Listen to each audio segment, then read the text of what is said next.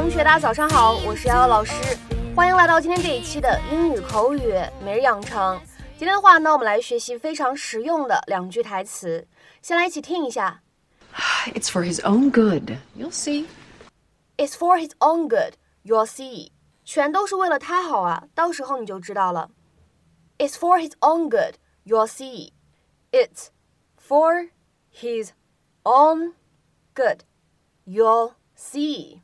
今天这段话呢，其实没有太多的发音技巧，当中呢出现这样一个介词叫做 for，它呢在很多情况下都可以弱读，变成 for，for，这一点大家可以去留意一下。This is going to be a disaster. It'll be fine. Andrew, honey, hurry up. Dinner's ready. It's like we're setting a trap for him. It's for his own good. You'll see. It smells good. What are we having? I'm making homemade bratwurst with sweet and sour cabbage. It's a recipe I found in an old German cookbook. I'll get the door, honey. Why don't you pour the wine? Isn't Danielle spending the night at Wendy's? I believe she is. Well, then why did Mom set the table for four places? Huh? Uh, I asked who's coming for dinner. Andrew, you remember Reverend Sykes, don't you? Oh, come on. Um, Reverend, why don't you uh, have a seat and I will get some refreshments?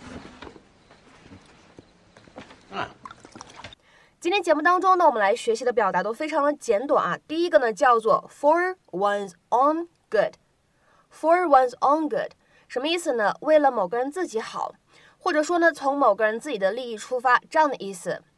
For one's benefit, even though it may not be enjoyable or desired。下面呢我们来看一些例子。第一个，You should stop smoking for your own good。你应该为了自己考虑，别再抽烟了。那么这里呢出现的这个 for your own good，其实呢就相当于 for the benefit of your health 这样的含义。You should stop smoking for your own good。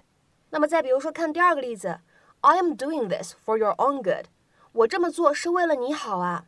I am doing this for your own good。再比如说第三个例子，I know you're mad that I won't let you eat candy, sweetheart, but it's for your own good。宝贝，我知道我不让你吃糖，你很生气。但是呢，这是为了你好。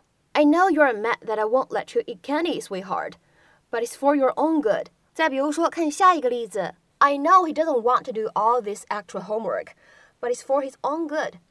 我知道呢，他不想去做那些额外的作业，但是呢，那是为了他好。I know he doesn't want to do all this extra homework, but it's for his own good。那么今天节目当中呢，我们要来学习的第二个表达非常的简短，叫做 You'll see。You'll see，到时候你就知道我说的对了，这样一个意思。It is used for telling someone that they will find out you are right about something。下面呢来看这样一个例子，It will be great. You'll see， 这东西肯定效果不错，到时候你就知道了。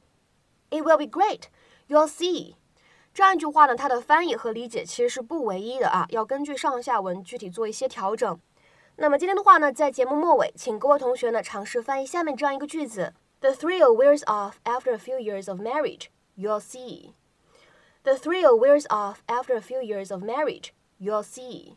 有一点感伤的一句话。那么这句话应该如何来理解，如何翻译呢？期待各位同学的踊跃发言。我们今天节目呢就先讲到这里，拜拜。